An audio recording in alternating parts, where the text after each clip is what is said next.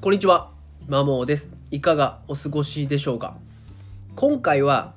ドーパミン的欲求にはキリがないという話をしていきます。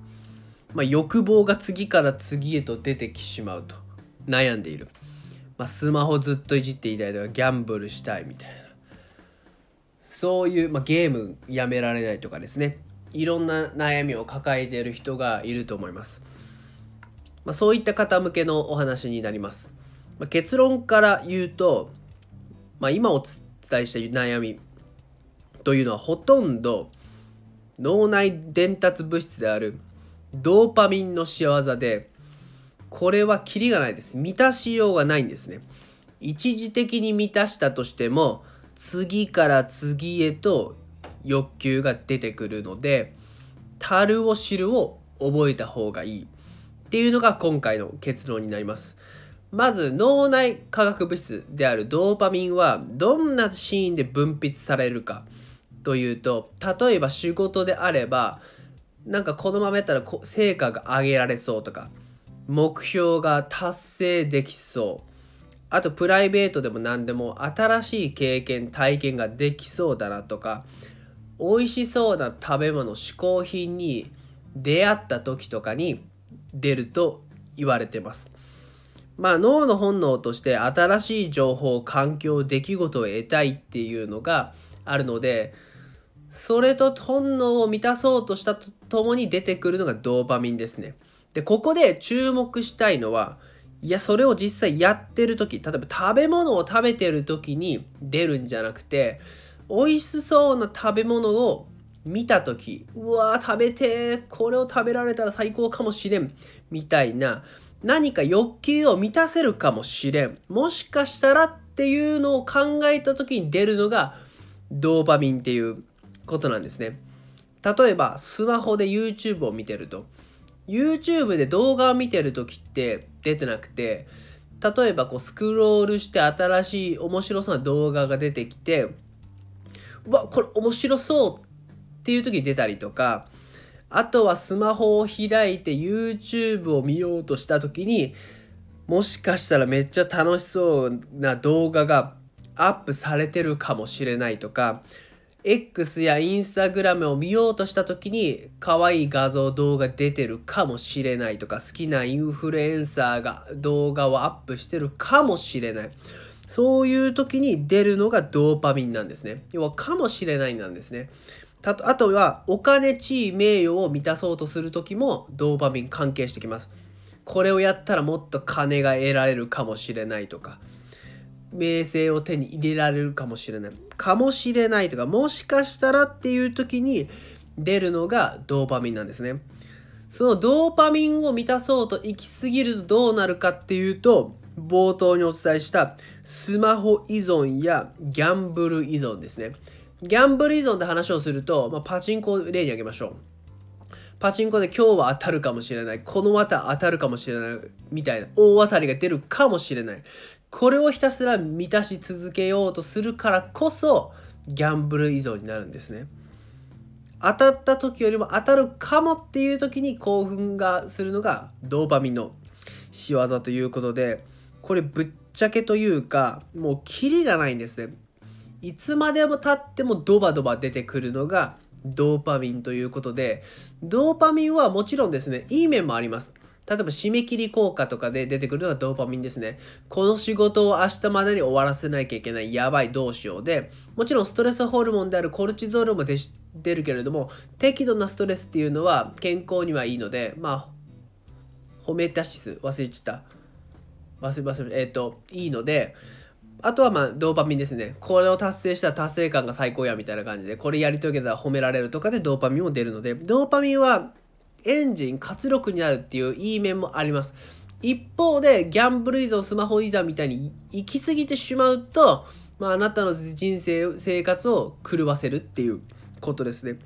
なので、このドーパミン的欲求、美味しい食べ物、例えば美女とちょめちょめとかもそうですね。お金、地位、名誉。とかスマホギャンブルみたいなキリがっていうものは基本キリがないことを知った方がいいそして樽を知るっていう感覚を養いましょうっていうことですねもう十分だよっていうことですかていう、かくいう私も昔は本当に YouTube をめっちゃ見てました。今はほとんど見てません。まあ、なんでかっていうと、YouTube 開くとキリがないんですね。なんかどんどんどんどん面白そうな動画が出てきて、うわ、これも見たい、あれも見たい、これ面白そうだ、みたいになるんですけども、ふと気づくわけです。これキリねえなって。なんかもっと他に有意義な時間使えねえかなみたいな感じを思った時から徐々に使う頻度量が減って今となってはほとんど使ってないっていう状況なので樽を知った方が良いかなというふうに思います。でこの樽を知る感覚を知らなかったゆえに悲しい末路を迎えた方がいます。まあアメリカの方なんでん？違うインド生まれの方かなラジャット・グペタさんという方ですね。この方、もともとマッキンゼ、有名なコンサルティング会社の CEO を務めていた方で、上場企業の5社の取締役も務めたすごい方なんですね。で、2008年時点で1億ドル以上の資産がありました。まあ、今の日本で150億円ぐらいですよね。一生かけても使い切れねえだろうっていうぐらい庶民にとってはとんでもない額です。ただこの人何を思ったかというと、ビリオネア、自分はまだミリオネア、で、世の中にはビリオネア、要は10億ドル以上資産を持ってる方がいると。自分もその仲間入りになりたいと思ったんですね。これ完全にドーパミン的な発想ですよね。もっと頑張ればビリオネアになるかもしれないっていう、お金というね、資産という永遠に勝負がつかない。てか勝てない。一人しか勝てないような勝負、土俵で戦おうとした結果、この人インサイダー取引で最後捕まっちゃいました。なので、樽を知るという感覚を覚えないと大変ですねっていうことですね。このラジャット・グブタさんの例に関しては、あの、富のマインドセット、サイコロジー・オブ・マネーという本に出てたんで、それを参考にしました。ちなみにこの本は、まあ、お金、富に困らない、お金に困らないマインドセットを手に入れられる本なので、お金に対する不安がある人は、ぜひ一読した方がいいかなというふうに思います。まあ、あとは他には樽を知るでとやっぱスマホですね。YouTube、SNS、なんだ？とかでもキリがないです。ねいろんなニュースとかもどんどんどんどん新しい情報とかが出てくるのでもうみんなスマホいじりますよね。動画とかも他の動画サイトとかもでキリがないと。だキリがないんです。スマホも。みんないじってます。私もいじります。ただこれに関しても樽を知る感覚を覚えた方がいいですね。というのも、まあ、スマホをいじりすぎるゆえの弊害っていうのも徐々にデータとして出てきてます。まあ、それをよく記している本がスマホ脳という本で、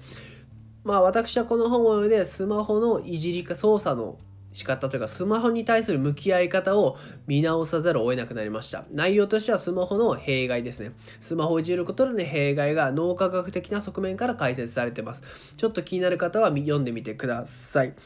まあ、そういった形でスマホだろうがお金地位名誉だろうがギャンブルなんでも樽を知るという感覚とこのドーパミン的欲求にはキリがないっていうことを覚えた方が頭の中に入れた方がいいんじゃないかなっていうふうに思います。同じように、まあ、ドーパミン以外の脳内化学物質ってありますよね。例えばセロトニンとかオキシトシン。この2つは自分、あなたの幸せにおいて大変重要な脳内化学物質ですね。ドーパミンはもちろんいい面もあるし、今お伝えした悪い面もある。ただ、セロトニンとかオキシトシンっていうのは悪い面っていうのはぶっちゃけ見つかってないと思いますね。もし見つかってたらすいません。セロトニンってま心身の健康に関わるホルモンで、幸福感とか安心感とかに関与するんですね。気分の浮き沈みを抑えてくれるようなホルモンですね。まあ、運動とか日光浴とか睡眠とかで出てきて、まあ、適切にセロトニンが分泌されれば、えっと、抑うつとか不安症状とかを抑えられるっていう感じで、あなたの心身の健康に関わる大変重要なホルモンですね。もう一つ、オキシトシン。人々のとのつながりで生まれてくるホルモンですね。親密な関係とか絆、例えばパートナーとのハグとか、お子さんとのハグとか、まあ、キスとか、ペットとの触れ合いとかで出てくる